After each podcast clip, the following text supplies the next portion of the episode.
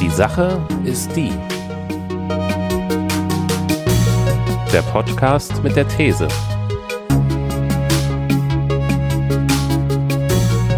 Mit Daniel und Christian.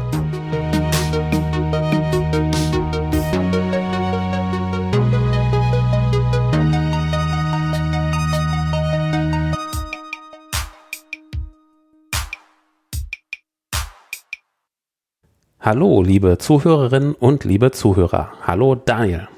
Hi, Christian. Willkommen zur 16. Folge von Die Sache ist die. Mensch, Folge 16 sind wir schon. Müssen wir uns bald schon überlegen, was wir denn, äh, ob wir nicht ein Jubiläum machen. Folge 25 oder so. Kleine Feier. Ja, Folge 20 schon. Oder so, ja. Die Feste feiern, wie sie fallen. Bist du denn schon in Podcast-Stimmung, Daniel? Auf jeden Fall. Ich habe mich hier den ganzen Tag schon drauf gefreut, dass es endlich mal hier weitergeht. Übrigens nicht nur ich, hm. sondern auch die vielen Fans da draußen, die. Haben schon Leute bei dir ans Fenster geklopft, wahrscheinlich. ja. Die haben mir Botschaften geschickt, äh, geschickt. Das waren so Steine mit so einem Zettel drauf. Die haben sie in die Scheibe geworfen. Ah, sehr schön. Direktes Feedback. Bist du denn auch in Stimmung? Äh, auf jeden Fall. Und äh, ja, das ist ja jetzt auch eine besondere Folge, denn das ist unsere erste zweite Folge. Ja, das stimmt. Die letzte Folge, die hat ja zur, zum spannendsten Moment aufgehört. genau, zur Erinnerung, wir haben ja über das Thema künstliche Intelligenz gesprochen mit unserem Spezialgast, dem Christian Osendorfer. Mhm. Und ja, der hatte sich echt super viel Zeit genommen für die Aufnahme. Ja, und da wollten wir natürlich nicht abwürgen oder auch zu viel ähm, rausschneiden aus dem Podcast. Deshalb hatten wir uns ja entschieden, zwei Folgen zu machen. Jetzt kommt gleich die zweite. Immer noch mit äh, derselben These. Aber ja, da erinnern wir gleich nochmal dran. Wie sieht's denn aus mit äh, Hörerstimmen? Was haben wir so? Was stand noch auf den Zetteln, die an, an, die an Stamm gebunden, bei denen durchs Fenster kamen?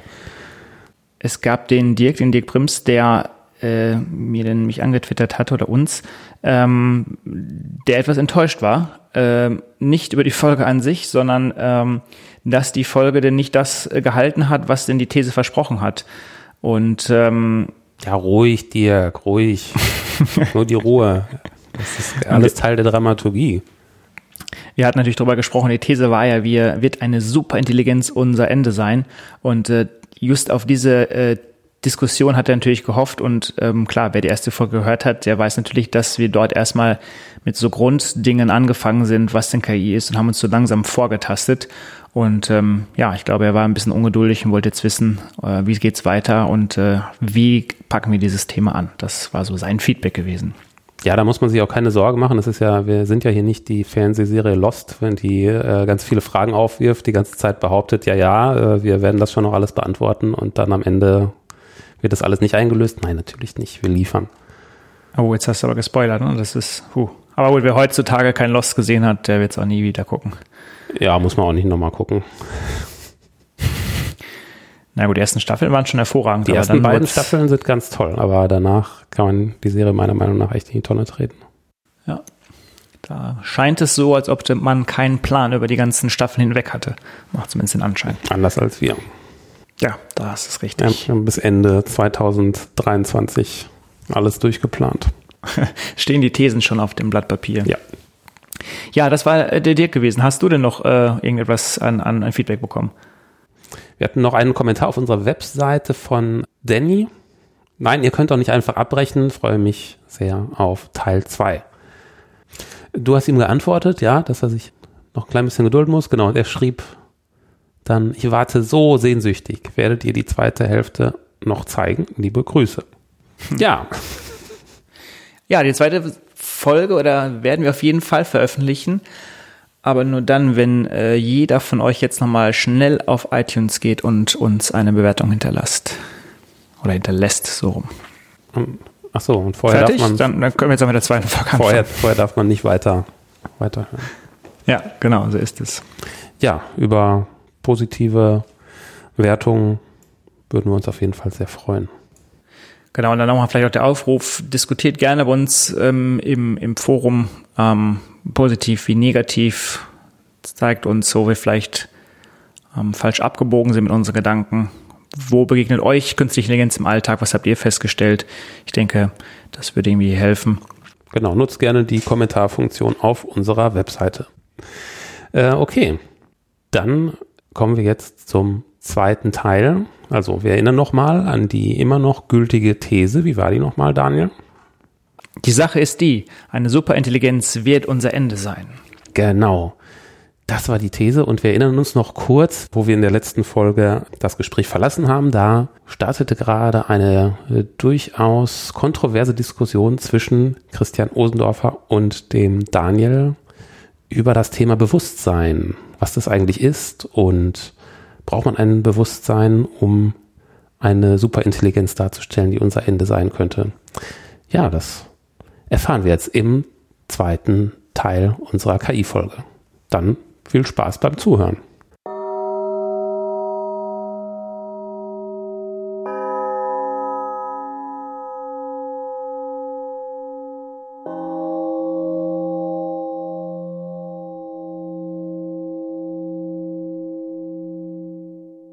Also und darum denken wir, Alter, ein Roboter kann irgendwann Bewusstsein bringen uns halt alle eben um. Und ich glaube, das ist der große Fehler, den die Leute hier machen. Äh, ja, wobei die Roboter, die bräuchten ja kein Bewusstsein, um uns umzubringen. Ne? Ja, genau. Also diese Anthropomorphisierung. Ich, bei Bewusstsein muss ich, muss ich zugeben, kann, könnte ich jetzt nie. Also Intelligenz ist ja schon irgendwie schwierig. Da würde ich mich auf diese Berechnung und Information irgendwie flüchten. Hm. Bewusstsein ist halt, weiß ich nicht, vielleicht eine Eigenschaft von Intelligenz, von einer, vielleicht so eine Eigenschaft der tatsächlichen biologischen Realisierung, die wir von Intelligenz bei uns haben, das weiß ich nicht, ist schwierig. Ja. Aber genau, also wir sehen das Problem, glaube ich, in so einer Diskussion oft, dass halt die Diskussion sinnvoll, vielleicht richtigerweise sehr vermenschlicht ist, aber dadurch aber vielleicht auch von gewissen Aspekten ablenkt, leider. Aber da ist es ja aber doch genau der Punkt, aber das ist ja genau der Punkt, glaube ich. Ja. Die Intelligenz ist ja sagen wir, die Fähigkeit, hatten wir vorhin gesagt, Probleme zu lösen. Aber solche Dinge, Bewusstsein, ja. Dinge wie Schmerz, Freude, Liebe, Wut, was auch immer, das empfinden ja nur Säugetiere. Und tatsächlich, diese Eigenschaften werden, nutzen wir aber auch, um Probleme zu lösen. Programmierer haben natürlich ja. nur kein Empfinden. Also, obwohl man hier sagen muss, noch nicht. Ja. Also ich glaube, die, das Einhergehen von Biologie und Informatik, glaube ich, ist natürlich ein wichtiger Punkt. Also sagen wir mal, auch hier geringe Fortschritte, um vielleicht irgendwann mal auch ähm, Gerüche wahrzunehmen, Körpermimik zu lesen und so weiter. Also man kann schon irgendwann mal dahin kommen. Den Punkt sehe ich schon. Aber zumindest Maschinen haben kein Bewusstsein und entscheiden heute, heute werden wir die ganze Menschheit auslöschen. Aus, äh, löschen. Ja, also vielleicht zwei Sachen, dass, dass ich nicht vergesse mit der Menschheit auslöschen, da muss man, kann man gleich, glaube ich, was Gutes dazu sagen. vermenschlicht wiederum. Aber jetzt wegen diesen Empfinden und so, es gibt ja zwei Aspekte, die ich da vielleicht unterscheiden würde. Empfinden im Sinne von Sinneswahrnehmungen, weil mhm. du jetzt gerade Gerüche gesagt hast und so. Also das kann man heute, man gibt eine künstliche Nase. Ich habe an der TU ein bisschen an künstlichen Haut äh, mitgearbeitet. Das ist, das ist, da wird dran gearbeitet und das ist einfach nur ein Sinn, ein Sinn, also wie eine Kamera. Also da, und das ist einfach nur eine andere Art und Weise, die Umwelt zu explorieren und Informationen über die Umwelt zu bekommen. Mhm. Und jetzt das andere, was du, glaube ich, meist mit Empfinden, ist vielleicht so Gefühle, wo du gesagt hast, Wut und Ärger und so. Genau. Aber ich bin auf einer, ich kann es leider jetzt noch nicht, ja, sehr schwammig zugegebenermaßen, aber für mich sind das auch nichts anderes als Signale. Also man könnte selbst das als eine Art und Weise von einem Signal verwenden und wir Menschen sind vielleicht nicht sonderlich gut, diese Signale zumindest nicht alle zu integrieren. Denn wenn man vielleicht mit buddhistischen Mönchen oder so weiter redet, dann sagen die, okay, also ich kann steuern, wie, wie, das, wie das Wutsignal auf mir wirkt und ich nutze das. Also und ich, ich flippe nicht aus und haue einem eine runter oder so. Oder die Trauer, die übermannt mich nicht, sondern ist ein Signal, dass vielleicht was nicht stimmt. Ja. Es ist, ich bin der Meinung, dass das, also ich kann es nicht, bin so richtig der Meinung noch nicht, aber mehr in die Richtung, dass das ähnlich wie ein Sinn ist, aber ein, auf einer anderen Art und Weise ein Sinn. Ja, mehr so, hm. ich kann es leider nicht gut sagen. Ja, ja das, ähm, das ist ja, glaube ich, auch genau. so, ein, so ein grober Konsens, wenn man versucht, Gefühle zu definieren. Das ist halt so eine, so eine Mischung aus äh, Kognition und physischen Prozessen, genau, wobei auch gar nicht so klar ist, was kommt zuerst. Ne? Aber ja, vielleicht ist das auch, genau, vielleicht sind das nämlich so Gefühle auch äh, tatsächlich ein ja, also unsere Sinne, die wir so kennen, hören äh, und so weiter, das sind die, um die externe Welt wahrzunehmen. Vielleicht sind diese Gefühle hier um unsere interne Welt. Das sind Sensoren für die interne Welt. Und wir wissen bloß nicht, dass sie es genau das sind, sondern wir denken halt, das ist einfach so. Aber vielleicht sind es ja nichts, weil wenn man Intelligenz hat, dann braucht es halt einfach Möglichkeiten, Information aufzunehmen. Ja, und wir haben die äußeren und dann aber auch, wie reflektiere ich über, also wie nehme ich Informationen über mich selber auf und das sind halt Gefühle. Also so ist es halt. Also wir sehen es nicht so und vielleicht sollten wir dahin trainiert werden, dass wir diese Sachen so sehen, weil dann könnten wir vielleicht rationaler, rational heißt übrigens nicht kalt und maschinell, sondern rationaler damit umgehen. Aber wir sehen es halt noch nicht so. Deswegen haben wir dieses Anthropomorphe. Wir sagen, okay, die Maschine fühlt nicht, aber aber ihr habt mich, glaube ich, mich aber, glaube ich, missverstanden an der, der Stelle, glaube ich. Also ich okay. glaube, okay. also, also ich versuche es nochmal zu erläutern. Also ich glaube, wir als Säugetiere lösen schon Probleme, indem wir etwas ähm, empfinden, wie Wut und so weiter. Also dadurch lösen wir auch unter Umständen Probleme. Wir kalkulieren nicht alles rational durch quasi. Aber das, was ich in, in Serien sehe, ist ja so, dass ich dem Algorithmus oder der KI unterstelle, dass es auch ein Bewusstsein hat und auch Wut und so weiter empfindet. Nur das brauche ich aber nicht. Ja. Also ein Algorithmus muss nicht Freude, Wut oder Angst empfinden, um, um irgendwelche Dinge zu tun. Es kann aber schon in der Lage sein, aber schon biochemische Muster zu erkennen, also bei, äh, bei irgendwelchen Affen oder sonst ja. was. Das kann es sicherlich zukünftig schon. Ich will nur sagen, ein, eine AI braucht nicht zwangsweise ein Bewusstsein. Das will ich damit nur sagen. Genau, also über Bewusstsein, genau, da kann ich jetzt nichts sagen über diese spezifische Sache. Also ich habe jetzt versucht zu erläutern, was ich unter dem Wort eben Wut oder Trauer, das Gefühl, für mich ist das eben eine, eine Sensorik tatsächlich, eine interne. Und, und, und so eine KI würde bestimmt interne Sensoren haben. Und dann würde er sich selber überwachen, beobachten. Und dann würde er vielleicht so etwas empfinden, dass er selber in Worte wie Wut und, und, und, und, und Spaß oder weiß ich jetzt nicht, kleidet. Ja, man, also wir können, man darf eben, man darf nicht vermenschlichen hier, äh, wenn wir über diese abstrakte Frage der Intelligenz sprechen. Also, mhm. Das, das glaube ich. Aber jetzt, Aber das, das, genau, geht, also, das ist mir gerade aufgefallen, das geht ganz schnell mit dem Vermenschlichen. Also selbst bei dem, bei diesem, bei diesem einfachen Beispiel, was wir vorhin hatten, äh, mit den Katzenbildern, haben wir halt davon ja. gesprochen, ja, und dann ist es, wann weiß man denn, dass der Computer verstanden hat, dass es eine Katze ja. ist? Aber das, das können wir ja überhaupt nicht wissen. Genau. Das ist halt das Schwierige, genau, das ist einfach wirklich eine schwierige Frage und lustigerweise sind viele Fragen der KI es ist, es ist gar nicht so schlecht, dass man sie in gewisser Weise vermenschlicht, aber man soll sie nicht vermenschlichen, um die KI irgendwie äh, obsolet oder irgendwie zu schwächen oder zu stärken oder zu überhöhen, also in beiden Richtungen, sondern eher, weil diese Fragen eigentlich auf uns Menschen wieder zurückwerfen. Also lustigerweise hat das dann gar nichts mit KI zu tun, aber in der Phase, in der KI-Forschung oder KI-Frage kommen sehr viele Fragen auf, die wir Menschen, glaube ich, noch nicht mal richtig für uns selbst geklärt haben. Also ist jetzt ein bisschen. Äh, das wäre ja das, das Beispiel, wenn man, wenn genau, man dann ja. sagt, ja, hat der, hat der Computer denn jetzt verstanden, was eine Katze ist? Und dann müsste man sich fragen, ja, was heißt es denn eigentlich, dass man verstanden hat, was eine Katze ist? Bei, beim selbstfahrenden Auto, nicht wahr? Da sagen alle, ja, wann weiß ich, dass das Auto? Und das muss ganz schnell, ja, wann weiß ich, okay, machen eine Fahrprüfung und ich schaue, okay, also einer fährt gut, ja, der macht keine Unfälle. Mhm. Okay, mhm. also das ist sehr empirisch. Ja? ja? Wir können nicht reinschauen in den Kopf und sagen, ja, der, der macht das alles richtig. Oder, oh nee, der sollte nie. Okay. Aber nochmals, bei einer, bei, bei, bei einer KI, also ich brauche in einem Algorithmus kein, kein Bewusstsein. Die Frage ist auch jemals, ob sie an Bewusstsein kommt. Also ich meine, ich kann Signale wahrnehmen und er kann da eine Körpersprache lesen. Das wird es ja, jemand ja. sicherlich geben. Aber wenn ich, ja, aber wenn ich aber doch annehme, dass mein Bewusstsein in einem, sagen wir mal, organischen Biochemie stattfindet, wie soll ich dann ein organisches Bewusstsein in einem nicht organischen System reinkriegen? Das würde sich ja widersprechen. Ja, also ich weiß oder, gesagt, oder, ich definiere, dass Bewusstsein nicht organisch ist. Gut, das kann natürlich auch sein, aber. Ich finde halt den, also jetzt für mich persönlich kann da gar nicht so viel jetzt zu sagen, weil der, der Begriff Bewusstsein, das ist halt so ein Riesenbegriff, der ist unfassbar schwer zu definieren. Ja. Also ich möchte, kann dazu, also muss man Neurowissenschaftler, würde ich sagen, ich würde sagen, Bewusstsein verstehe ich nicht. Ich versuche zu verstehen, was sozusagen für äh, intelligentes Handeln, so wie wir Intelligenz vorhin definiert haben. Und da, das ist für mich sozusagen fassbar, äh, ohne dass ich den Bewusst Begriff Bewusstsein brauche. Ja. Klar, genau, für da, mich. Ja. Aber da bin, da und, bin ich ja dann vollkommen bei dir zu sagen. Ich habe eine genau, Maschine, genau, ich habe ja, einen Algorithmus, er kann sicherlich Signale ja, aufnehmen wie Körpersprache, Gerüche irgendwann mal und kann die Sachen verarbeiten. Hm. Aber es ist ja nicht so, genau. dass der Algorithmus von alleine irgendwann mal entscheidet, heute treffe ich den Entschluss, die Menschheit auszurotten. Also den, die, das, genau. das hat ja wieder was mit Bewusstsein zu ja. tun, mit einer freien Entscheidung. Ja, aber es könnte ja auch sein, dass er so ein, so ein Optimierungskriterium hat, das wir ihm genau. irgendwann mal eingepflanzt haben. Dann irgendwie, ja. keine Ahnung, so der, der, ähm, wir wollen halt die Luft nicht so verschmutzen. Und irgendwann genau. merkt der Algorithmus, oh, das, das klappt aber nicht hier mit den ganzen Leuten. Ne? Die, die müssen da mal weg. Aber dann ist es ja immer noch einen Menschen gegeben. Dann ist ja immer noch einen Menschen gegeben. Ich habe das in dem Code da drin ver, ver, ver, verewigt quasi. Mm, ja, da muss man jetzt, würde ich sagen, muss man aufpassen. Jetzt, ich gebe ein Beispiel Aha. würde ich jetzt sagen, das wird, glaube ich, oft gegeben. Und zwar geht es zwischen uns Menschen und Ameisen. Also wir wollen, wir entscheiden und nicht nur um Ameisen, ganz viele andere Tierchen und Tiere und große Tiere. Wir entscheiden, wir brauchen einen Staudamm, weil wir haben, genau, wir wollen jetzt, wir wollen zum Beispiel kein Atomkraftwerk, wir wollen Wasser. Nicht, dass ich was für Atom oder, also nur aber okay, wir wollen jetzt Energie, brauchen Energie, wir wollen es mit Wasser machen. Dazu brauchen wir einen Staudamm. Mhm. Okay, dann wird aus, Experten machen das. Hier wird der Staudamm hingebaut.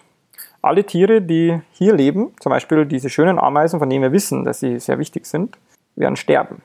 Weil, wenn der Staudamm, ne, das wird überflutet und keiner von den Leuten, die entschieden haben, dass da der Staudamm, äh, Staudamm hinkommt, der hat was gegen Ameisen, 100 Pro nicht. Also er hat das nicht, sondern es war einfach, das Optimierungskriterium war, da gab es wahrscheinlich ganz viele Kriterien, aber irgendwann würde die Entscheidung getroffen. Ja. Und was ist jetzt, wenn man, und das ist sozusagen die Frage dieser, die, die Leute der Superintelligenz und wir werden ausgerottet und so weiter umtreibt, ist, wenn wir eine so eine Intelligenz schaffen, die viel klüger ist als uns und die uns natürlich dann auch abhaut, intelligenzmäßig gesprochen, die werden wir mit irgendwas hochgezogen haben mit einem Optimierungskriterium, weil wenn man, also wiederum sehr algorithmisch gedacht, wenn wir was machen, wir Menschen, dann machen wir gewisse Sachen, um etwas zu optimieren. Ich schieße den Ball darüber, ja, weil ich halt denke, dass da ist es am besten. Also das Kriterium, ich habe eine Kostenfunktion, die versuche ich zu optimieren. Der Ball muss ins Tor. Ja. Und, und was, womit sich die Leute beschäftigen, die versuchen, die sagen, okay, wir müssen verhindern, dass die Menschen, dass die AI uns ausrottet, ist jetzt nicht, dass die AI böse ist und Menschen hasst, sondern die AI hat ihre eigenen Ziele und, und dann kommt plötzlich halt der Mensch dazwischen. Ja? Die AI sagt, ähm, keine Ahnung, ich müsste hier einen riesigen Ring um die Sonne bauen, weil ich brauche die Energie von der Sonne und äh, der Ring, der läuft halt äh, auf Höhe von, was ist denn, äh, da zwischen uns und Sonne, Venus oder so. Und da baue ich einen Ring und dann wird die Sonne halt weg sein für die Menschen. Und ja, da habt ihr keine mehr. Oder ich äh, muss jetzt halt einfach die Menschen trotzdem weghauen, weil ich habe keinen Platz mehr auf der Erde oder die machen alles kaputt und ich bräuchte die Ressourcen, die die Menschen kaputt machen. Jetzt nur mal, um, um den Klimawandel, äh, um die Klimasachen ein bisschen zu unterstützen. Ja, vielleicht sollten wir deswegen, sollten wir besser mit, der, mit dem Klima umgehen und der Umwelt, weil vielleicht mal in die Zukunft die AI sagt, das war nicht gut. Ja, also das ist das Problem, wie man sozusagen die Kostenfunktion von so einem äh, System mit, dem, äh, mit, dem, äh, mit der Existenzberechtigung der Menschen äh, ausrichtet. Und äh, vorhin habe ich gesagt, solche Fragen wirfen in der Regel, also wenn man sich damit beschäftigt, sagt, okay, ja, das stimmt, ja, und wenn man das annimmt, dass vielleicht da so ein Weg zu einer krassen Intelligenz möglich ist, okay, das stimmt, da, da müssen wir irgendwie drüber nachdenken. Aber was ein Aspekt ist, wenn man über das nachdenkt, ist nämlich, wie sind denn unsere eigenen Kostenfunktionen mit allen anderen möglichen Lebewesen auf diesem Planeten, teilweise mit unseren eigenen Menschen überhaupt ausgerichtet. Ja? Und dann, dann sieht man wiederum, das, habe ich, das meine ich damit, wenn, wenn ich sage, okay, das liegt so weit in der Zukunft, dass eine AI uns aus, auslöscht, wir haben so viele andere Probleme, die aus diesem Spannungsfeld sich mit dem zu beschäftigen kommen und das sind Kostenfunktionen eines Handelns und das sind nicht nur Kostenfunktionen des Handelns, wenn wir eine künstliche Intelligenz haben, sondern unseres eigenen Handelns. Ja. Und da, es kommen nämlich sehr viele Fragen, da kommen wir glaube ich auch noch dazu, äh, wenn man Machine Learning Systeme einsetzt, wie man die bewertet und nach welchen Kriterien die denn überhaupt handeln sollen. Aber das sind lustigerweise Fragen, die wir Menschen anscheinend noch nicht mal richtig geklärt haben. Wir denken es zwar, aber wir haben es nicht. Ja, also hier ist die Problematik, das meine ich, man braucht kein Bewusstsein, um irgendjemanden auszurotten, sondern es ist einfach so, äh, wenn es ein System gibt, das sehr mächtig ist und das entscheidet, für meine Ziele ist dieses Ding, das Menschheit heißt, diese Ameisen sozusagen für ihn, die stehen im Weg oder nicht mal im Weg, sondern ich mache da halt einfach und das ist ein Kollateralschaden, so wie wir viele Sachen hier auf der Welt auch einfach als Kollateralschaden abtun. So ist es. Ja. Das, das, genau, das ist sozusagen die Problematik, die die Leute umtreibt, die sich um das, also. Aber das, wenn wir genau. jetzt gerade über sowas reden, ich meine, nehmen wir jetzt nochmal an, wir hätten Killerroboter, die wir einsetzen können, um jetzt zukünftig Krieg zu führen. Ähm, ja. Und das jetzt auch zu bewerten oder, äh, aber es könnte ja dazu führen, dass wir sogar tatsächlich effizienter und besser Kriege führen. Denn wenn wir mal in die Vergangenheit gehen, dann hatten wir äh, ja in Jugoslawien, auch damals in Vietnam, wo Menschen gegen äh, Kriegsverordnung verstoßen haben, Zivilisten getötet haben. So, jetzt könnte ich ja so einen Killerroboter bauen und genau diese Prinzipien verankern, äh, dann würde zumindest das in dem Fall eben nicht mehr passieren. Okay, ja, okay, ja, ich, äh, genau, also diese Problem, Problematik des Killerroboters, das wäre praktisch ja auch ein Roboter, der, ein Killerroboter wäre meiner Meinung nach eine Narrow AI, der hat von Menschen vorgegebene Ziele, der ist keine Superintelligenz, sondern der genau. hat halt irgendwie ein Ziel, irgendwas zu erledigen. Das ist also nicht die Problematik, dass hier der das selber entscheidet, sondern das ist Menschen gegeben. Und ja, für mich exakt. wirft das die Problematik auf Menschen zurück.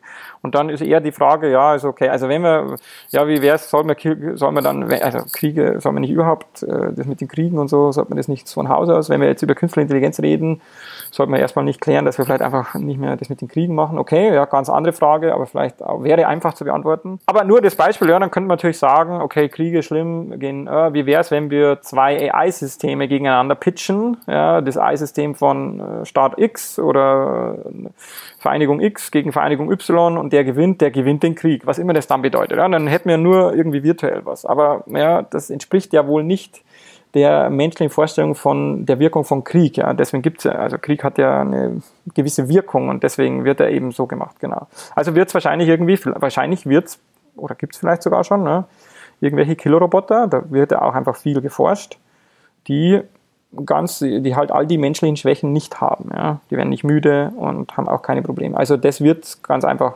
passieren und deswegen gibt es auch immer wieder Bestrebungen von Leuten, die von führenden Forschern, die sagen, Memorandum, äh, Elon Musk ganz starker Vertreter, glaube ich, jetzt ist zwar jetzt kein, kein Forscher in dem, aber er hat eine laute Stimme, der halt irgendwie sagt, er muss solche Memoranden unterschreiben, Memorandien, da Plural, Memoranda, keine Ahnung, äh, unterschreiben, dass es sowas, dass sowas nicht gemacht wird, weil es hat verheerende Folgen.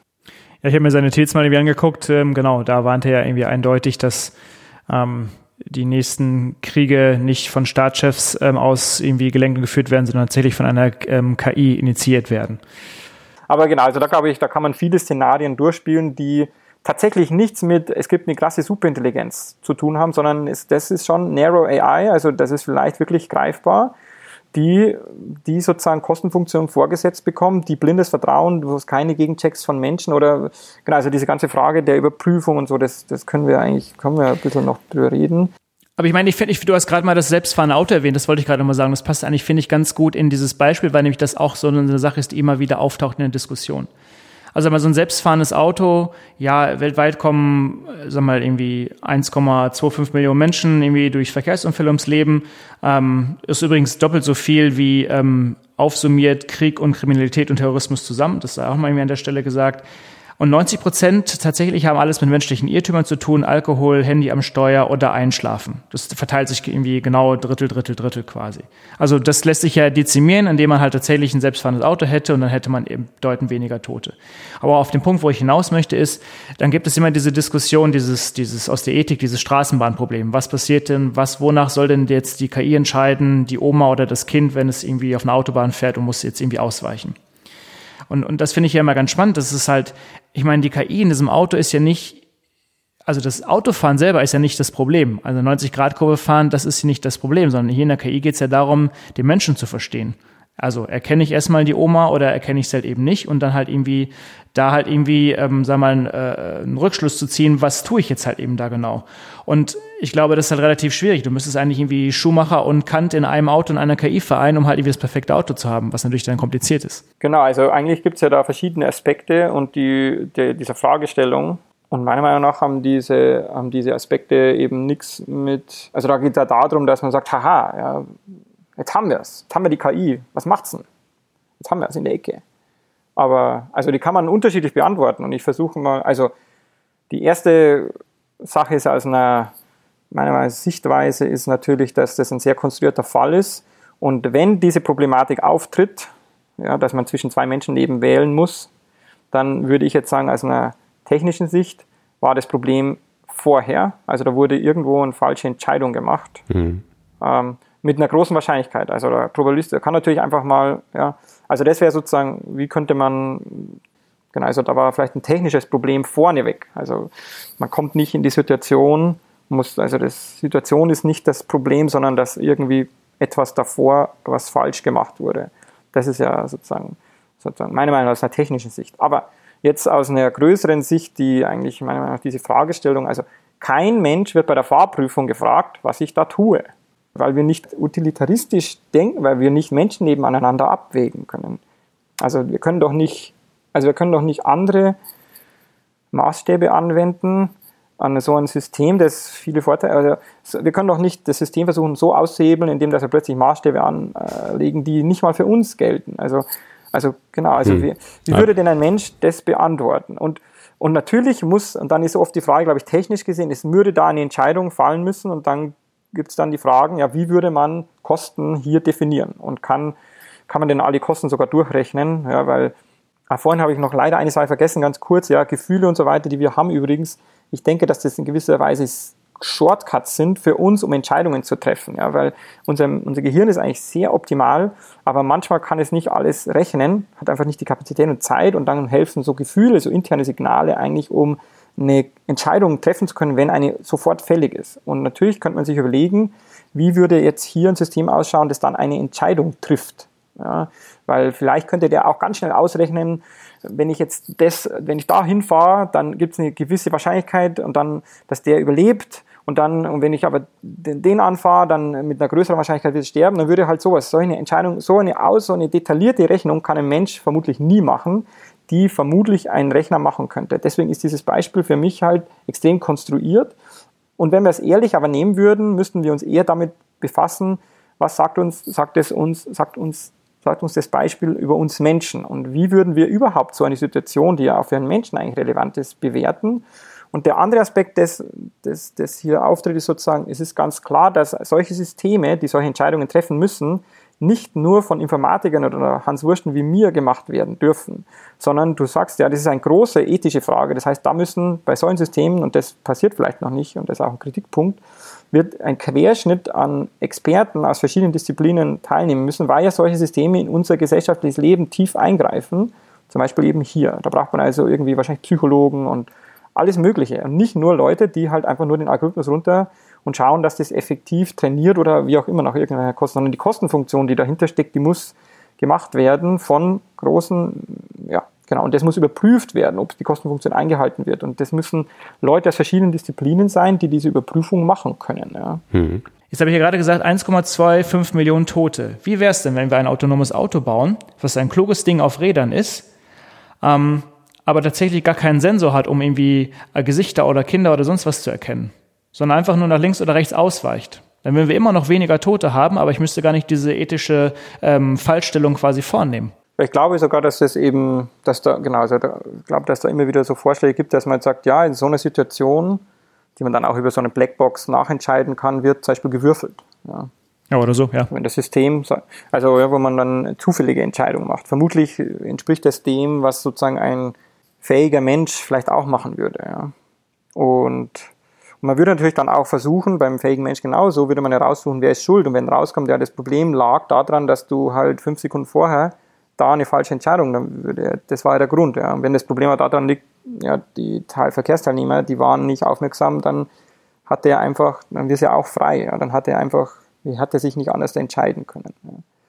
Also, genau, also ich glaube, die Beschäftigung mit der Thematik äh, und mit ein paar Punkten, die oft jetzt die hochkommen im maschinellen Lernen, wenn man sich überlegt, dass das ein System ist, das gesellschaftlich, also in der Gesellschaft Systeme, die da laufen, die Entscheidungen treffen, die Menschen treffen oder die eine Auswirkung haben, dann kommen viele Fragestellungen auf, die wir selber noch nicht so gut auch für uns geklärt haben und wo wir eigentlich selber an uns sehr viel noch mehr arbeiten müssen, weil vielleicht liegt es auch einfach daran, dass wir viele Fragestellungen, die wir jetzt so sehen, wir könnten das eigentlich auch alles handeln. Ja, wir sind halt einfach, es fehlt so ein bisschen zum Beispiel, dass wir zu, dass wir, ja, also wir, wir nutzen unsere Potenziale nicht. Ja, dass, dass da noch was fehlt. Dass wir nicht, auch achtsam, vielleicht ja, Achtsamkeit, ja, aber wir sind nicht, wir sind nicht trainiert, dass wir alle Fähigkeiten, die wir sozusagen vom Gehirn aus her haben könnten, nutzen. Ja, wir, wir haben halt eine, wir sind immer noch sehr limitierte ähm, Geschöpfe. So ist es einfach. Mhm. Und, und die KI zeigt uns vielleicht sogar das, ja, weil es sind viele Fragen, die in der KI-Forschung hochkommen, die ganz stark eben, wie wiederhole ich mich, glaube ich, sehr oft, auf uns Menschen zurückreflektieren und zeigen uns eigentlich, dass wir da noch gar nicht äh, selber so ganz, ganz äh, im grünen Bereich sind. Und also ein Aspekt, der mir, der oft untergeht und von dem ich persönlich ein großer Anhänger bin, jetzt wenn, wenn man die KI jetzt mal wieder nimmt als ein Tool, mhm ist jetzt nicht, dass, die, dass es AI-Systeme gibt, die den Menschen komplett ersetzen, sondern ich glaube, und zum Beispiel der Elon Musk äh, hat, sagt, glaube ich, sowas in so einem Interview mit Joe Rogan auch, also was, eine, was wirklich in der Zukunft, was vielleicht erstrebenswert wäre, wäre eher sowas, dass wir eine Symbiose zwischen Mensch und Maschine finden. Und zwar das sozusagen im, im Miteinander, im Austausch. Ja. Also dass sozusagen das so, ein, so, ein, so ein System, wirklich ein privates System für jeden, dann wäre das auch fair vielleicht, ja. Es gibt keine großen Konzerne, die nur das haben oder nur die Reichen oder sowas. Jeder hat Zugriff zum so ein System und das System lernt sich für mich ein und hilft mir bei Entscheidungen. Es hilft mir im täglichen Leben. Es mhm. macht Sachen, die, die ich vielleicht übersehen würde. Ja? Der weist darauf hin, der lernt mit mir zu interagieren, der lernt vielleicht, der, okay, der Elon Musk, der arbeitet ja an so einem mit so, hat so eine Firma gegründet, die so ein Brain Interface baut, mhm. glaube ich, Neuralink heißt es. Das muss man ja nicht so machen. Wie, wie man das macht, ist ja wieder, aber wie, was passiert, wenn wir Menschen mit so Systemen als eigenständige Akteure werden, wenn wir jetzt nicht denken, dass es da ja so abgeschottet, so, sondern statt dass es Roboter gibt, die Killer-Roboter sind, sondern dass wir selber in diese Richtung werden. Ja, ganz schlimm jetzt vielleicht, oh, und das nimmt uns das Menschliche, aber stimmt doch überhaupt gar nicht. Ja, muss nicht so sein. Und was passiert, wenn wir anfangen, das zu denken und was muss man überhaupt machen, um in diese Richtung zu kommen? Und das ist natürlich etwas, was man einfach erstmal machen muss. Es ist ja nicht so, dass von heute auf morgen dann das passiert. Mhm. Und das passiert mir persönlich gesagt zu wenig. Also AI lese ich dann nicht als Artificial Intelligence, sondern ich lese als Augmenting Intelligence oder Augmented Intelligence, weil ich kann ja auch denken, dass es eine Narrow AI ist, die mich immer wieder fragt, ob sie was machen soll. Also die von mir noch was abzapft, die halt ein paar Sachen super gut kann und bei ein paar Sachen sagt sie mir, ey Christian, äh, hier, keine Ahnung, was soll ich hier machen? Und wenn man sich überlegt, Star Trek oder so, diese, die brauchen ja immer so ein AI-System, jetzt nicht den Data, der ist ja irgendwie die nächste Level, aber da gibt es immer so ein Schiff, mit dem man redet, aber das ist eigentlich ganz lustig, nicht wahr? Also das Schiff scheint ja super klug zu sein. Warum muss denn da der Picard dann immer noch Energie sagen oder so? Aber das Schiff ist ja eher so ein Hilfesteller. Ja? Da ja, sagt genau, dann, der Worf hockt sich wieder hin und sagt, ähm, äh, analysiere Beta-Alpha-3-Planet und dann macht es da so und dann zeigt es da irgendwie auf dem Bildschirm, das ist alles nur fancy Graphics, aber dann zeigt es ja da so Sachen so und sagt und eigentlich sagt das System aber, äh, hier sehe ich irgendwas, was ich jetzt vielleicht, das schaust du dir selber auch noch an und dann sagt er auch, zoom mal dahin und dann sagt er, okay, mhm. also da soll ich jetzt meine Aufmerksamkeit drauf richten. Und natürlich, wenn man eine super AI hätte, dann würde das das nicht machen müssen. Aber wenn wir jetzt so ein Level an AI hätten, das, ja, das von unserer Intelligenz auch profitiert und wir von dem und da wird eine Symbiotik draus, dann könnte man da viel, viel anders machen. Und wenn man das wirklich durchdenkt, und das kommt übrigens in diesem Artikel von Michael Jordan und spezifisch von Michael Jordan raus, den wir später noch ver verlinken werden, ja. äh, da geht es darum, dass man, ja, dann, der sagt dann, äh, okay, das ist jetzt ein bisschen aus dem Kontext, aber der sagt, äh, gibt sozusagen die Idee, dass, dass wir dass wir ein System neu denken müssen. Da geht es jetzt nicht, oh, Kapitalismus, Kommunismus, sondern er sagt, okay, was passiert, wenn jeder Mensch so ein kleines KI-Ding hätte, das für ihn ständig irgendwelche aushandelt oder so, dann muss man plötzlich neu denken, wie alles funktioniert. Hm. Und dieses neu denken, wie alles funktioniert und welche Möglichkeiten es gibt und welche Einschränkungen und was man, da braucht man alle dazu. Da braucht man nicht nur KI-Forscher, sondern braucht man, wieder gesagt, Soziologen, da braucht man Psychologen, da braucht man Ärzte, weil weil es medizinische Eingriffe hat vielleicht und alles Mögliche. Braucht man Politiker oder weiß jetzt nicht, oder Leute, die sich mit Politik beschäftigen. Weil was passiert, wenn wir ein System haben, das Entscheidungen auf einer politischen Ebene, vielleicht irgendwo in München zum Beispiel, wird irgendwas soll neu gebaut werden oder so, der, wo, das, wo das System ständig mitwirkt und Vorschläge macht, weil es sozusagen einfach im Gegensatz zu uns Menschen diese unglaubliche Menge an Daten und vielleicht auch Simulationen viel besser machen kann und viel besser Kostenfunktionen erstens rechnen kann und auch darstellen, weil wir ganz explizit Kostenfunktionen hinschreiben können. Wir sagen, dieses System arbeitet nach dieser Kostenfunktion. Das würde heißen, es gibt nichts mehr im Hinterzimmer, kein, keine Möglichkeit. Also natürlich, das muss alles transparent sein. Und natürlich muss man darüber legen, wie wird denn so ein System dann gelernt. Ja, das ist ganz klar, derjenige, der das lernen kann. Das heißt, wir brauchen, müssen überlegen, wie wird sowas zertifiziert. Das sind alles nicht besetzte Felder und die müssen alle noch gemacht werden. Und aber lass uns das mal vielleicht, lass uns das vielleicht noch mal irgendwie, sag mal, Schritt für Schritt gleich nochmal durchgehen, sag mal, wenn wir nochmal, also von, von jetzt bis irgendwie in die Zukunft nochmal irgendwie schauen. Also zu sagen, also was ist der Stand der Dinge jetzt? Was ist irgendwie möglich? Wo hilft es in der Wirtschaft? Auch da ist natürlich so, dass irgendwie das als Buzzword benutzt wird und jeder muss AI machen. Also vielleicht mal, dass wir Fälle unterscheiden, wo es hilft, wo es nicht hilft. Politische Forderungen sind ja auch ein wichtiges Thema. Du hast doch gerade nochmal Jobs angesprochen. Also auf längere Sicht sehe ich das ja. tatsächlich ein bisschen negativer. Können wir vielleicht auch gleich nochmal irgendwie drauf eingehen. Ähm, du, hast ja gerade gesagt, zum Beispiel die AI nutzen so als Hilfsmittel wenn wir mal in die Wirtschaft jetzt gehen, tatsächlich passiert das ja, wenn ich irgendwie so Mitarbeiter bei Kone bin, die, sag mal, ähm, Aufzüge herstellen, dann kann ich ja mit so einer Augmented Reality Brille heute schon sagen, ich gehe raus und schaue mir das Ganze an und ich werde unterstützt zu sagen, hier musst du die Schraube losdrehen und hier musst du das Kabel durchschneiden. Mhm. Ähm, ne? Also, mhm. jetzt bin ich kein Techniker. Also genau. genau da wird es ja schon in der Form eingesetzt, wo es natürlich auch sicherlich ähm, durchaus hilft. Oder in einer Fabrik, wo ich was zusammenbauen muss, wenn ich zwei Dinge zusammensetze, die nicht zusammenpassen sollten, dann sagt mir die Augmented Reality Brille mit der AI, hey, stopp, bitte nicht irgendwie blau und grün grün zusammen oder so? Also im, im medizinischen habe ich vorher, glaube ich, erwähnt, es gibt eben Bilddiagnostiksysteme, die, mhm. die wirklich äh, sehr gut sind. Und ich, soweit ich das verstehe, werden die im Endeffekt jetzt, also es ist ja alles sehr, es ist ja alles in zwei, drei Jahre äh, jung nur. Und da gibt es auch immer wieder, wie gesagt, äh, Artikel, die dann sagen, stopp, da, da wurde falsch gemessen, das ist, da wird zu optimistisch. Aber also es gibt Wettbewerbe, also von unserer Gruppe sozusagen wurden auch ein paar der ersten, ersteren Wettbewerbe gewonnen, äh, um irgendwelche ähm, Zellwände und so weiter zu entdecken. Äh, da waren, wurde dann besser als, äh, als, die, als die Menschen, als, als der menschliche Test oder, oder Vergleichsfaktor dann äh, abgeschnitten. Und also das ist, das ist natürlich, ähm, also das ist ganz klar. Ich glaube, Google benutzt das ganz stark, um äh, Werbung zu platzieren. Ja. Amazon äh, und ich glaube eBay, glaube ich, waren somit die ersten 2002 rum oder so. Die haben damit zum Beispiel Fraud Detection gemacht und das war auch, eine, ich glaube, damals war es zum Beispiel eine große Revolution, weil bis dahin hat man äh, Fraud Detection äh, weiß ich nicht genau, wie man es gemacht hat, aber die haben dann angefangen, ja, das tatsächlich mit statistischen Methoden plus also Computer, also eben Machine Learning zu machen und haben viel, viel bessere Ergebnisse äh, bekommen, als man bis dahin gewohnt war. Die ganzen Recommendation Engines auf Amazon, wobei ich jetzt meine, wenn ich das richtig immer verstehe, die werden nur sporadisch eingenutzt, weil, benutzt, eingesetzt, weil es irgendwie sowas, es gibt halt da so einen Effekt, ja, wirklich technischer Natur, dass ja, dass man halt irgendwie, dass es sehr gut ist, wiederum aus einer Kostenfunktionssicht her, wenn man was vorschlägt, dass man im Endeffekt fast genau dasselbe vor. Also man möchte ja aber eigentlich, wenn man so ein Vorschlagssystem hat, möchte man ja eigentlich sozusagen hoffen, dass es mir was Interessantes vorschlägt, das eine mhm. Connection zu dem hat, was ich gerade sehe oder mache die ich selber nicht sehe und nicht sozusagen einfach sagen, ja, also vom selben Autor das, das, das Folgebuch. Ja, okay, ja, mhm. da wäre ich jetzt auch selber drauf gekommen. Das ist ein guter Punkt, wo du vorhin sagtest, es muss auch äh, viel über solche Systeme offengelegt werden, weil dann habe ich zum Beispiel diese. Vorschlagssysteme genau. wie bei YouTube ja. und würde ja denken, ach, der, der schlägt mir dann irgendwie was vor, was, was mich irgendwie weiterbringt. Aber das, äh, das Optimierungskriterium dahinter ist ja höchstwahrscheinlich, dass ich sehr viel Zeit auf dieser Plattform verbringe.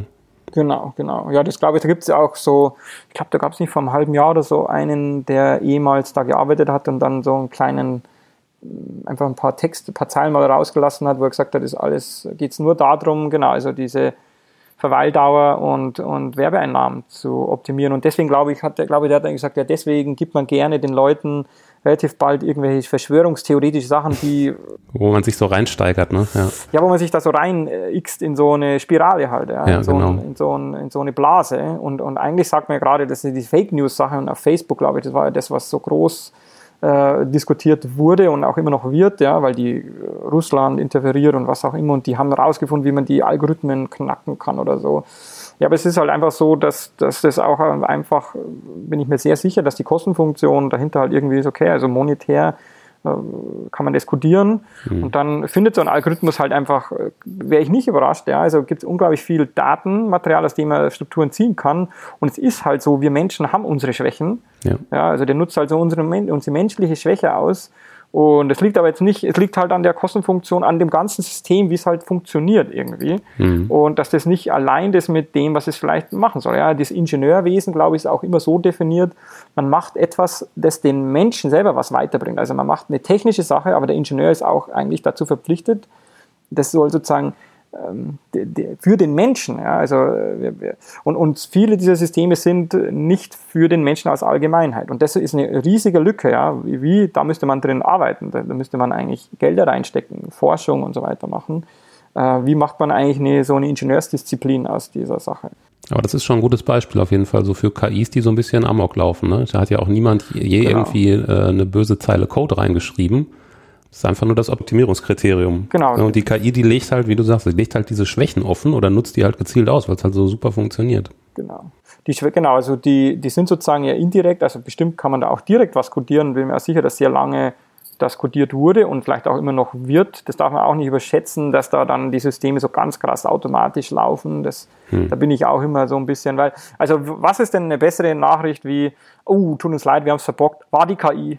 Ja, also, ja, genau. Was ist denn das für eine Entschuldigung? Ja? Also, also tut mir leid, ja. Also ich sage auch nicht, oh, hab dem äh, hier in Amerika ne, äh, äh, Gewehr und so, oh, es war das Gewehr. Nee, also ja. äh, hat da irgendwie rumgeschossen. Also das ist, das ist, äh, das bietet ja so viele Lücken und das ist genau das, was ich meine mit, da muss unglaublich viel noch getan werden. Da muss was getan werden. Und, und das wird nicht, also Firmen tun unglaublich viel, ja, aber die tun halt das, was aus einer Firmensicht notwendig ist. Ja, und das sind vielleicht jetzt nicht gerade die Aspekte, die vielleicht aus einer gesellschaftlichen Sicht notwendig sind. Und diese gesellschaftliche Sicht, die muss halt auch vertreten werden und die wird vielleicht auch wichtiger, in dem Sinne, dass wir sagen, ja, das sind tatsächlich Systeme, die gesellschaftliche Veränderungen herbeiführen, die mit dem Menschen interagieren und die halt wesentlichen Einfluss auf uns haben werden oder schon haben.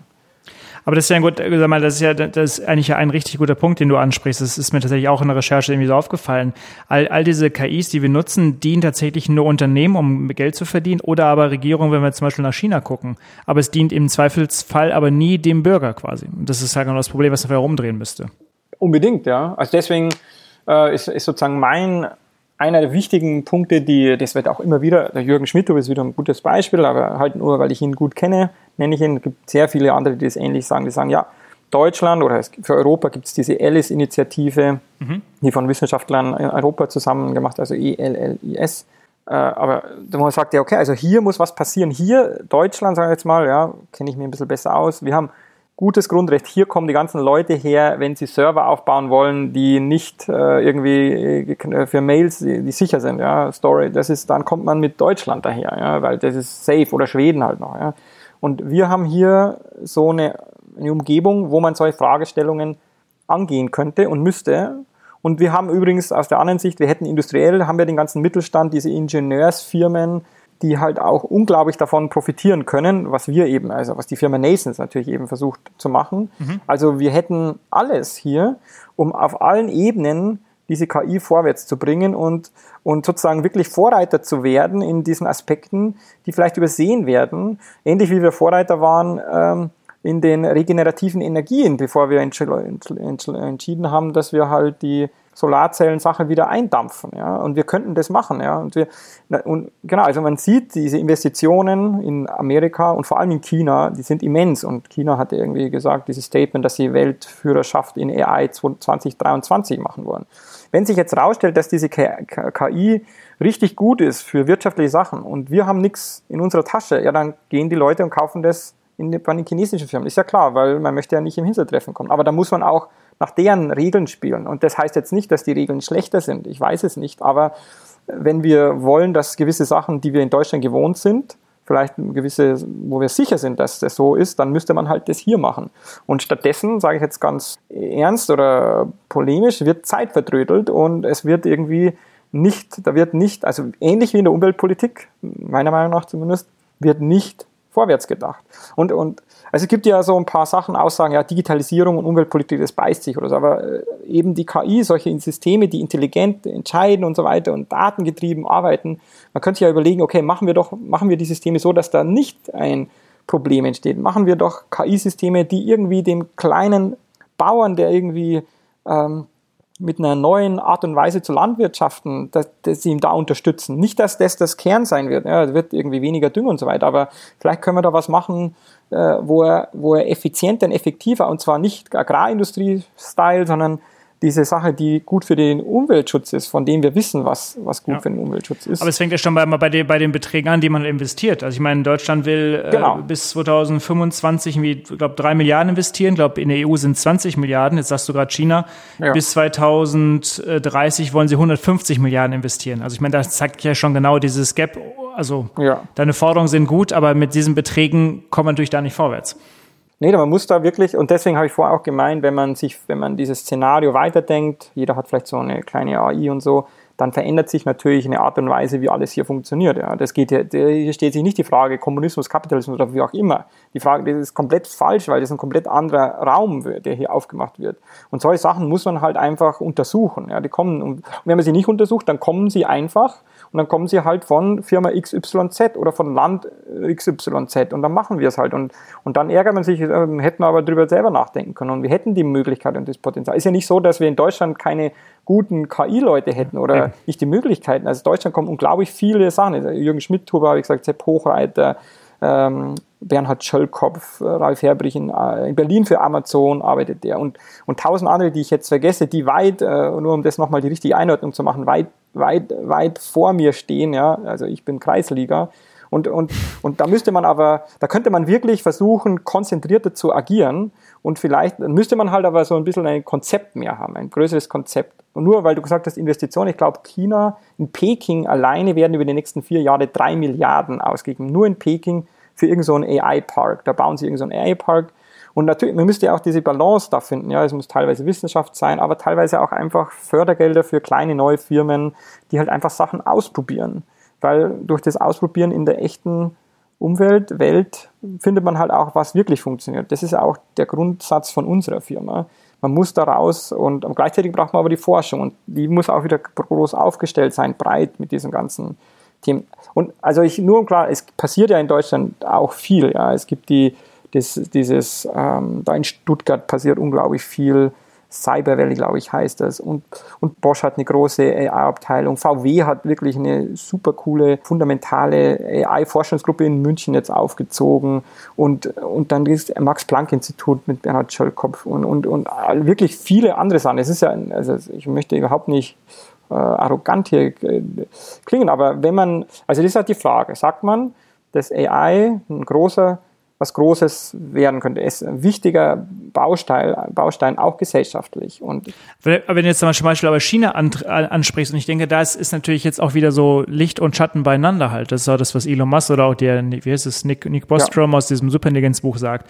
In Chinesen leben irgendwie 1,4 Milliarden. Ich habe ein autoritäres System dort. Das ist natürlich dann auch viel einfacher, sag mal, Datenpunkte von den Leuten zu sammeln. Ich habe überall Kameras. Ich kann die Leute mhm. zu zwingen, DNA-Proben abzugeben und so fort. Und das das birgt natürlich ja. dann ja, Vorteile und Nachteile. Ja. Ich kann natürlich statistisch, das weil stimmt. ich mehr Daten habe, natürlich auch mehr ähm, hervorbringen. Aber auf der anderen Seite habe ich natürlich auch Mittel, um die Leute natürlich da entsprechend in die Richtung zu bewegen, die ich möchte als stimmt. Regie. Stimmt.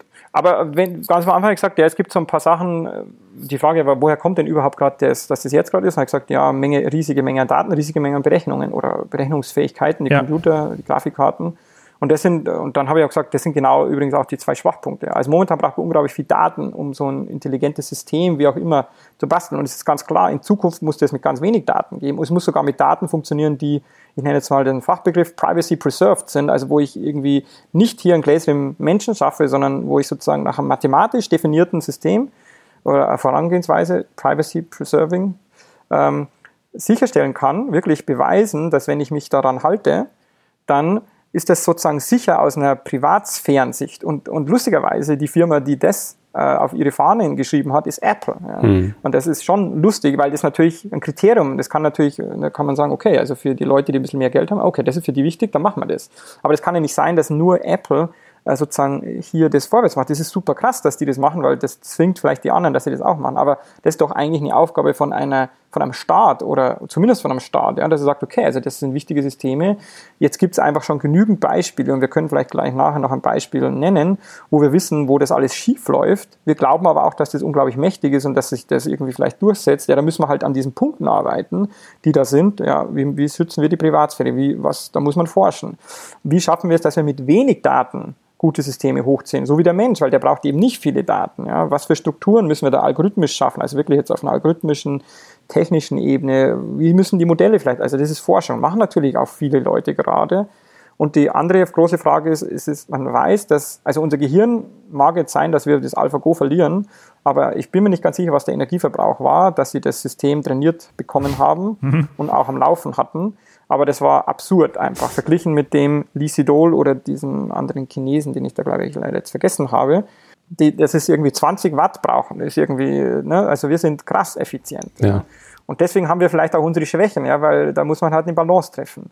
Aber wenn wir eine, das ist, das sind die Fragen, die muss man angehen und die passen perfekt auch zu uns, ja. Also energieeffizient, das passt super in die Klima Debatte rein. Ja, das ist klar. Also die Klimadebatte kann nicht erfolgreich geführt werden, wenn wir sagen, KI, so wie es ist, wird weitergemacht, sondern dann sagt der, sagen die Leute, die, die sagen, wir, wir, wir schießen uns die Erde weg, sagen sie, es tut mir leid, dann schießen wir uns weiter die Erde weg, dann hilft uns die KI auch nicht. Ja, das ist richtig. Und, genau, also die KI hilft uns nicht bei den Problemen, die, die es so gibt, wenn wir nicht bereit sind, das neu zu denken. Aber, aber zum Beispiel, jetzt haben wir, jetzt haben wir darüber gesprochen, sag mal, dass wo, sag mal, wo KI hilft, eh sicherlich in, in, in der Industrie, ähm, politisch und äh, ordnen es wir nicht richtig ein oder versuchen es richtig anzugehen und geben nicht genug Geld aus.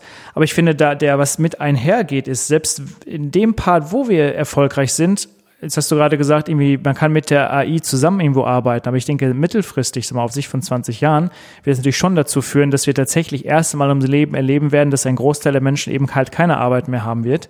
Ich kann auch gerne mal darlegen, warum. Ähm, und wir tatsächlich auch dann darüber nachdenken müssen, dass wir zumindest mal vielleicht, äh, erstmal die Forderung nach neuen Gesellschaftsmodellen, dass wir die natürlich irgendwie führen in der Form. Ich meine, weil wenn wir, also früher weiß ich, aus der Landwirtschaft ähm, äh, haben wir es irgendwie geschafft, nachdem es automatisiert wurde, irgendwie neue Jobs zu finden. Aber das ist ja eben genau das, dass wir als Menschen nur zwei Arten von Fähigkeiten haben, nämlich sagen wir, körperliche und kognitive.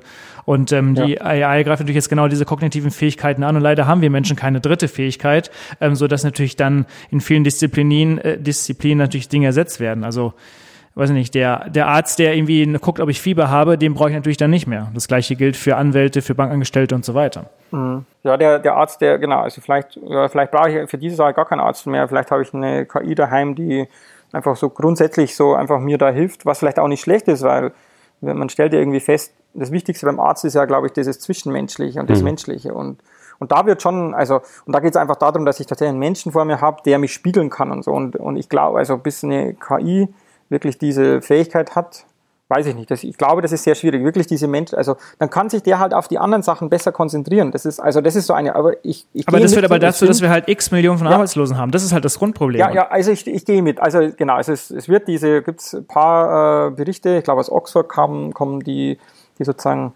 wissenschaftlich gesehen fundiertesten und die sagen, glaube ich, 30 Prozent oder so sehen sie.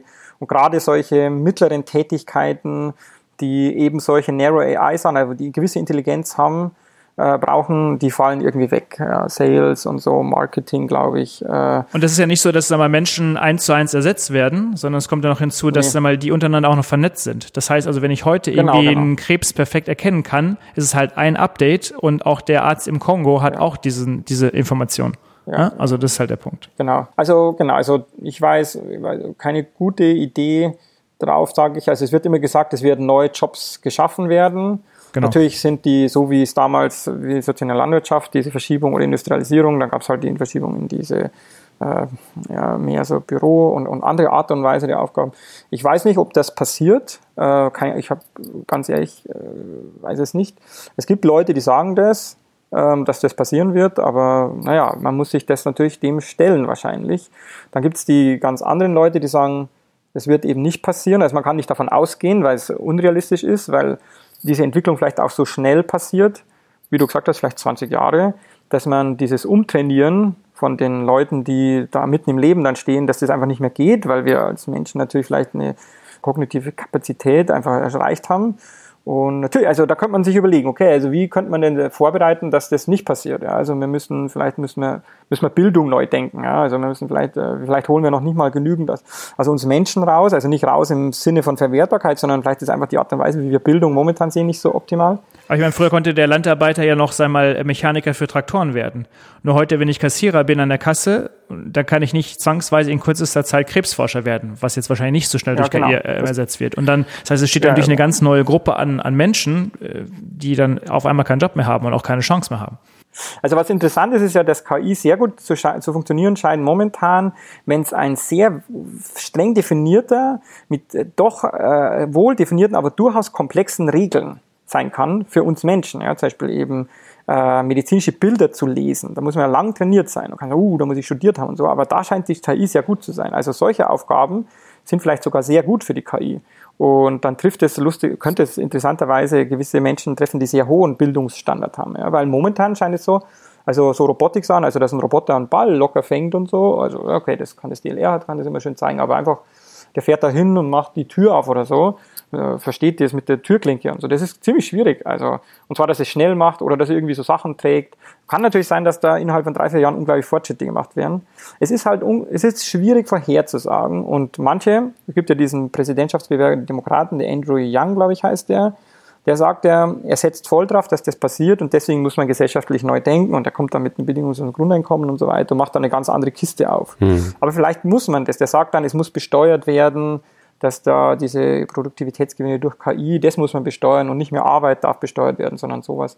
Ja, das kann sein, ja. Aber wenn man ganz ehrlich ist, solche Gedanken gab es auch schon viel früher. Da gab es auch noch keine KI, sondern da wurde einfach gesagt, ja, Technik äh, hilft immer besser, das und das. Mhm. Und da gibt es genügend Wiss äh, Wirtschaftswissenschaftler, die versucht haben, neu zu denken, aber es ist trotzdem nicht passiert. Ja. Also es hat wiederum nicht direkt was mit der KI zu tun. Es könnte sein, dass die KI das alles beschleunigt und verschärft. Ja. Aber um ganz ehrlich zu sein, ich kann, es ist schwer, in die 20, 20 Jahre in die Zukunft zu schauen, in diesem Bereich, sage ich jetzt mal. Aber ich, ich brauche ich brauch ja nicht mal eine Superintelligenz. Es reicht ja jemand, der perfekt Tee kochen, Tee kochen kann. Und das reicht ja schon aus, dass 20 Prozent der Leute arbeitslos sind. Das ist halt das, das Gefährliche. Also genau, man, genau, also man braucht hier 30 Prozent von dem, was intelligent gilt oder so wahrscheinlich. Ja. Also das mit der Superintelligenz, das ist ja eben ganz eine andere Frage. Also die stellt sich, glaube ich, eben gar nicht.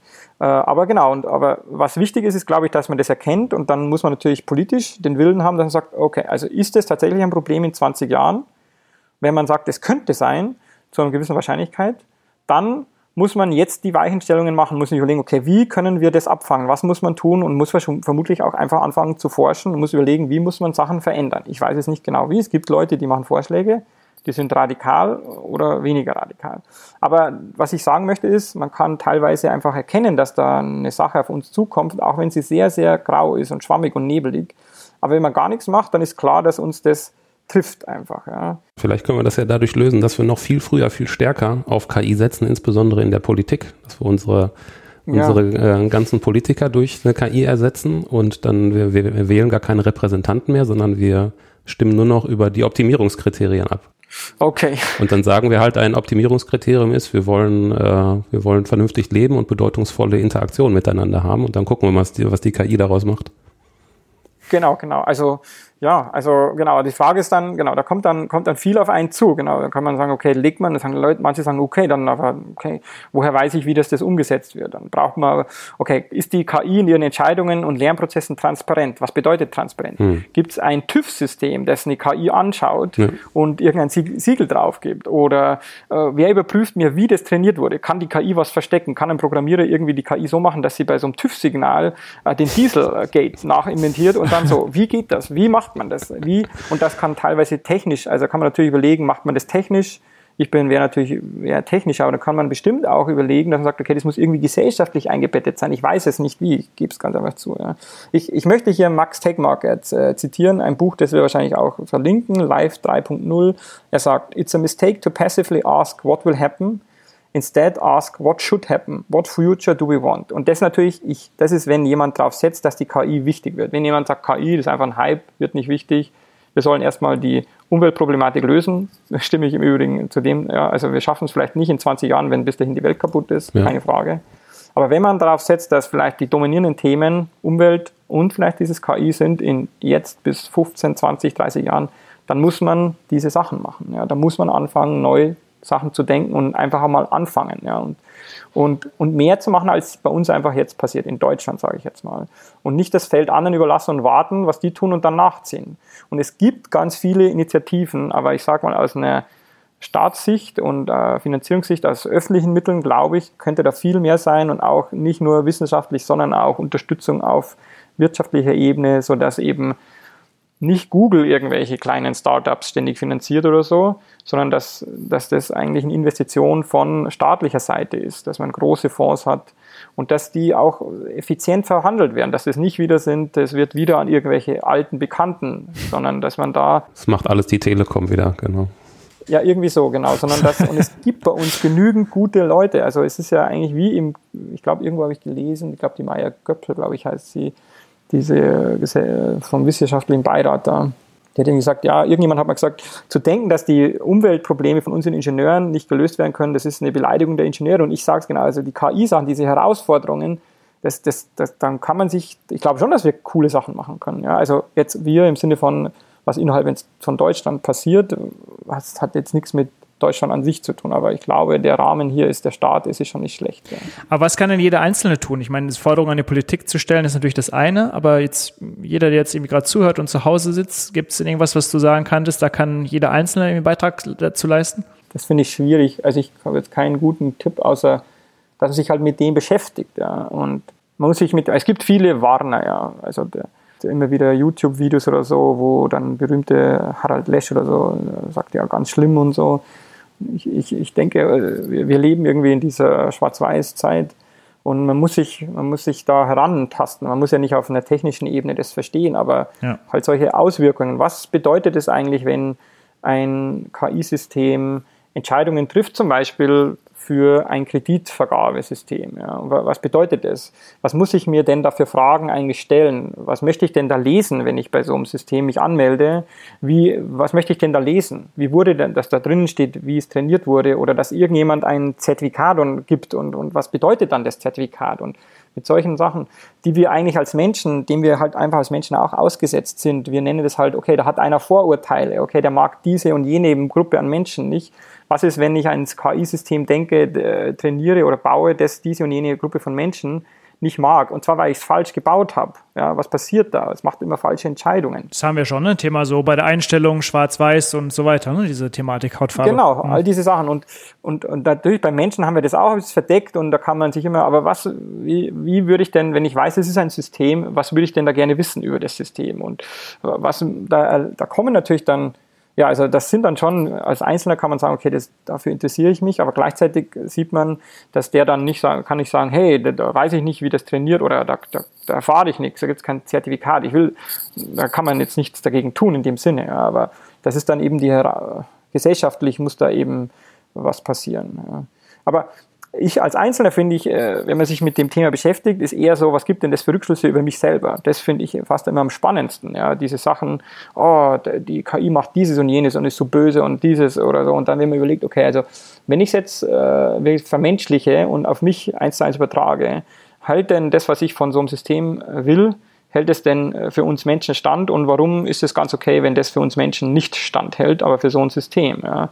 Und solche Fragen. Ich bin mir ganz sicher, dass in diesem Zusammenspiel aus verschiedenen Wissenschaftsdisziplinen in dem Bereich ganz viele Erkenntnisse auch für das Leben zwischen uns Menschen rauskommen, weil es die, genau die Fragen jetzt sind, die halt so ein intelligentes System sich ausgesetzt äh, sieht. Aber wir Menschen sind eben auch intelligente Systeme. Und ich glaube, das, das wird sehr spannend und, und ich glaube, wir wären da auch in einer guten Position, das voranzutreiben. Aber der Einzelne kann vor allem nicht äh, sagen, oh, oder, oh Gott, wir werden alle vernichtet, von den Robotern. Und das, also da, das, das Beste, was man da machen kann, ist, das ist definitiv ein Unsinn. Das, glaube ich, kann der Einzelne sagen. Und genau, also ich glaube. Was glaubst du denn, was unterscheidet uns für immer von der Maschine? Gibt es da ein Kriterium, was du sagen würdest? Also würdest du sagen, Kreativität ist niemals von einer Maschine lernbar? Als Beispiel? Oder gibt es für das andere Kriterien? Ich glaube das nicht. Also ich habe kein Kriterium. Also für mich äh, wächst alles aus für mich erwachsen diese Sachen aus der, der Definition oder der Sichtweise intelligentes Handeln eben oder Intelligenz. Und das gehört alles dazu. Also Kreativität ist nichts anderes, wenn ein System versucht, sich zu verbessern. Und ein System, das, also das den, den Stand, das, das Wort Intelligenz verdient, versucht sich immer zu verbessern. Also genau wie wir, also wir haben ja, wir sind ja ein, ein Algorithmus für mich, der selbst lernend kann, der sich selber verbessern kann. Mhm. Und, und ein Aspekt, um sich selber zu verbessern, ist die Kreativität. Und, und, also für mich ist das das, ja. Und dass da tatsächlich, dass, dass das verschiedene Arten und Weisen sind, wie sich das darstellt, also musikalisch oder zeichnerisch oder so. Das ist nur sozusagen die Manifestation von der inhärenten Fähigkeit unseres, unseres, äh, unseres Algorithmus, sich ständig zu verbessern. Und da, da ist eben ein, eine so eine Sache ist eben diese Kreativität. Ja. Weil Kreativität, ich meine, auch jeder Wissenschaftler, der, der jetzt mit neuen physikalischen Gesetzen kommt oder so, das ist auch kreativ. Wir haben halt nicht dieses Label in unserer Gesellschaft, dass man sagt, oh, oder die Tatsache, dass wir rechnen können, das ist extrem kreativ. Also für Kinder zum Beispiel, das ist höchste Kreativität, ja, sich das vorzustellen. Es wird halt nicht so gesehen, weil wir einen sehr eingeschränkten Begriff für mich von diesen Sachen haben. Wir haben insgesamt einen sehr eingeschränkten Begriff von vielen menschlichen Eigenschaften. Also das Einzige, was ich hoffe, äh, was uns jemals von, äh, was die Algorithmen von, äh, von solcher KI, die man den Namen verdient, dass sie nicht so irrational ist wie wir Menschen. Also ich hoffe, hm. das ist die Entscheidung, ja, weil weil also was uns ein bisschen fehlt, ist zumindest in letzter Zeit oder vielleicht schon immer, ist äh, die, äh, die Fähigkeit des rationalen Handelns und Denkens, die in uns liegt, aber die wir irgendwie nicht immer hochbringen oder ausbringen. Und ja, wir haben zumindest eine große Kapazität zur Verdrängung und genau. das resultiert in so einem schizophrenen Verhalten zum Teil. Ne? Genau. Also wir haben ja eine unglaubliche Kapazität, glaube ich, da diese Rationalität auszubauen. Ja. Aber ich glaube momentan, äh, oder man sieht, dass es nicht so passiert. Und äh, genau, also ich hoffe, dass das das entscheidende Merkmal ist. Ansonsten kann ich mir, wie gesagt, wir haben ja über diese Gefühle und so geredet. Mhm. Meine Sicht ist da, sehr mechanisch, würde jemand sagen, aber für mich hat das nichts Mechanisches in dem Sinne, dass etwas kalt und so weiter ist. Es, das ist einfach eine, wie sagt man, eine Voreingenommenheit des Begriffs, äh, die man da hört, aber die, die hat nichts damit zu tun. Ähm, das ist nichts anderes als eine Sensorik, eine interne Sensorik. Also insofern wird auch eine Maschine so eine interne Sensorik haben, aber vielleicht hoffentlich anders darauf reagieren, rationaler das äh, machen, ja, vielleicht. Ja, sollen wir so langsam zum Fazit kommen, wenn wir nochmal auf die These zurückschauen? Ja. Also eine Superintelligenz wird unser Ende sein, sagte der Daniel. Provokativ. Siehst du das jetzt immer noch so nach diesem Gespräch, Daniel? Nein, ich glaube, ähm, so wie wir es, glaube ich, über die Zeit jetzt besprochen haben, dass es ähm, tatsächlich zu weit aufgehangen ist, dass, glaube ich, ganz viele Filme, Medien und so weiter das entsprechend falsch ähm, ähm darstellen. Ich glaube, dass es entscheidend ist, in den nächsten Jahrzehnten, sage ich mal, ähm, wie wir mit diesem Thema umgehen. Und dazu gehört sicherlich eine Formulierung ähm, neuer politischer und gesellschaftlicher Modelle. Und ich denke, dann können wir es in die richtige Bahn lenken. Das ist das eine. Ich glaube, das zweite ist, dass es tatsächlich ein, ein Künstliche Intelligenz ein großes Werkzeug sein kann in, in der Wirtschaft. Und das, was ich als Risiken sehe, ist, glaube ich, wie Christian auch gerade schon sagte, glaube ich, das, das Szenario mit einer einer Killermaschine oder einer Superintelligenz, die uns alle tötet, glaube, das ist das letzte Problem, was wir haben werden. Ich glaube, ich sehe dann eher dieses Problem auf der gesellschaftlichen Ebene zu sagen, wie viel können Menschen ihren Job verlieren, wird das passieren? Ich sehe autoritäre Länder, die dieses einsetzen könnten, natürlich um, um ihre Macht auszunutzen. Und ich glaube, ähm, da sollten wir eher ein Auge drauf haben. Mhm. Und insbesondere natürlich auch, dass daraus natürlich auch neue Menschenmengen entstehen, nutzlose Gruppen aus unserer heutigen Sicht, sage ich mal. Und wie geht man mit solchen Menschen um? Wie bietet man denen eine Perspektive? Und ähm, ja, ich glaube, da haben wir noch über die nächsten Jahrzehnte eine Menge zu tun. Und da ist so eine Killerinstanz, glaube ich, noch relativ weit weg. Und das ist das ja. geringste Problem auf dem Weg dahin. Ja, ich kann mich da auch nur in den weiten Teilen dem Christian anschließen. Also ich glaube auch nicht, dass eine Superintelligenz unser Ende sein wird, aber wir haben vorher mannigfaltige Möglichkeiten, uns in irgendeiner Form zugrunde zu richten. Also durchaus auch mit Unterstützung von künstlichen Intelligenzen, aber ja, ein, einer der großen Knackpunkte für mich, was wir vorhin angesprochen haben, wir, wir haben gewisse Optimierungskriterien, die wir in irgendwelche Systeme gießen. Und dadurch entstehen halt Kollateralschäden, die wir irgendwie gar nicht auf dem Plan hatten oder irgendwann auch billigend in Kauf nehmen oder verdrängen. Also es müssen gewisse Firmen müssen gute Quartalszahlen schreiben und wenn die in der Lebensmittelindustrie zum Beispiel verankert sind, ja, dann ist es sehr attraktiv, zum Beispiel mit Palmöl zu arbeiten, ja, und äh, weil das wunderbar sich verarbeiten lässt, etc. Das ist dann so ein Optimierungskriterium und äh, ja, plötzlich äh, wird links und rechts äh, wird äh, Regenwald niedergebrannt. Das ist dann so ein Kollateralschaden, den man dann mit in Kauf nimmt. Und das Ganze, das, das könnten wir auch ohne Computerunterstützung. Ich meine, eine, eine Sicht auf solche Firmen, die als Optimierungskriterium dann einen hohen Profit haben, äh, eine Sicht darauf ist, dass so eine Firma an sich ja schon für sich genommen eine, eine künstliche Intelligenz ist, die jetzt aber nicht in Silikon gegossen ist, sondern die vom Menschen implementiert wird. Also das alleine würde auf Dauer wahrscheinlich schon reichen, dass wir uns da zugrunde richten. Aber ja, mit der Unterstützung von in Silikon gegossener künstlicher Intelligenz im Controlling können wir das alles noch viel schneller und effizienter machen. Und da muss meiner Meinung nach viel früher ein Umdenken stattfinden, sonst kommen wir gar nicht bis zu einer Superintelligenz. Ja. So, Christian, das letzte Fazit äh, gehört dir.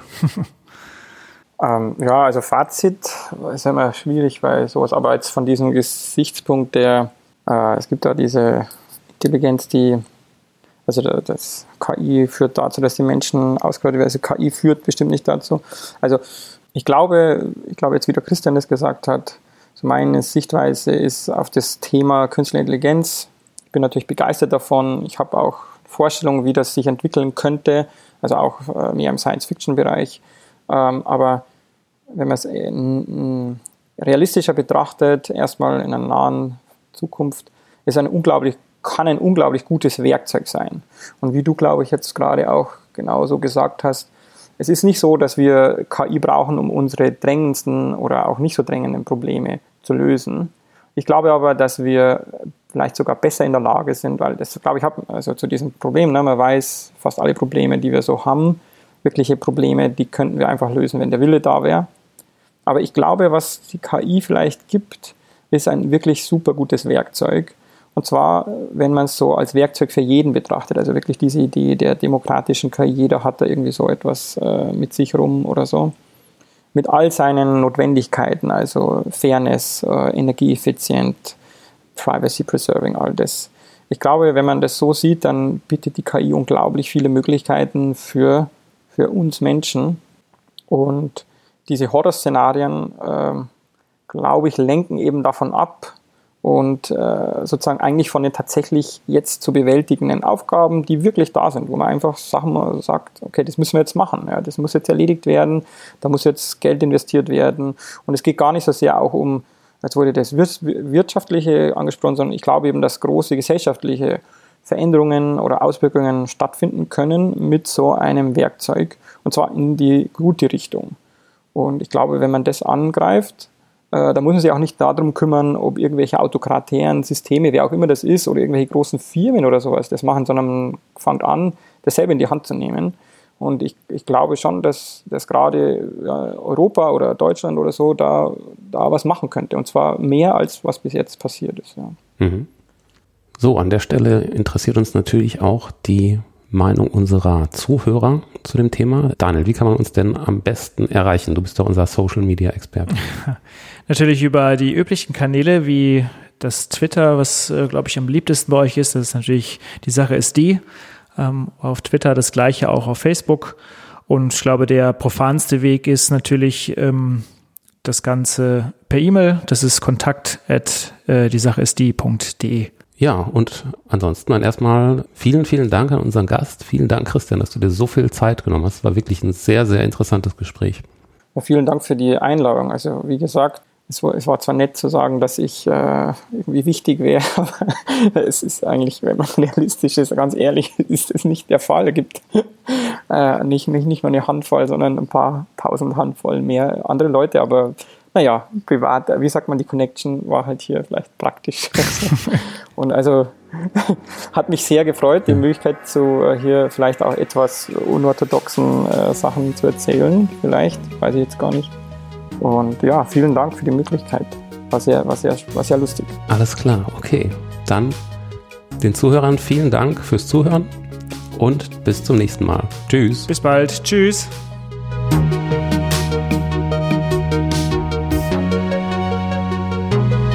在喝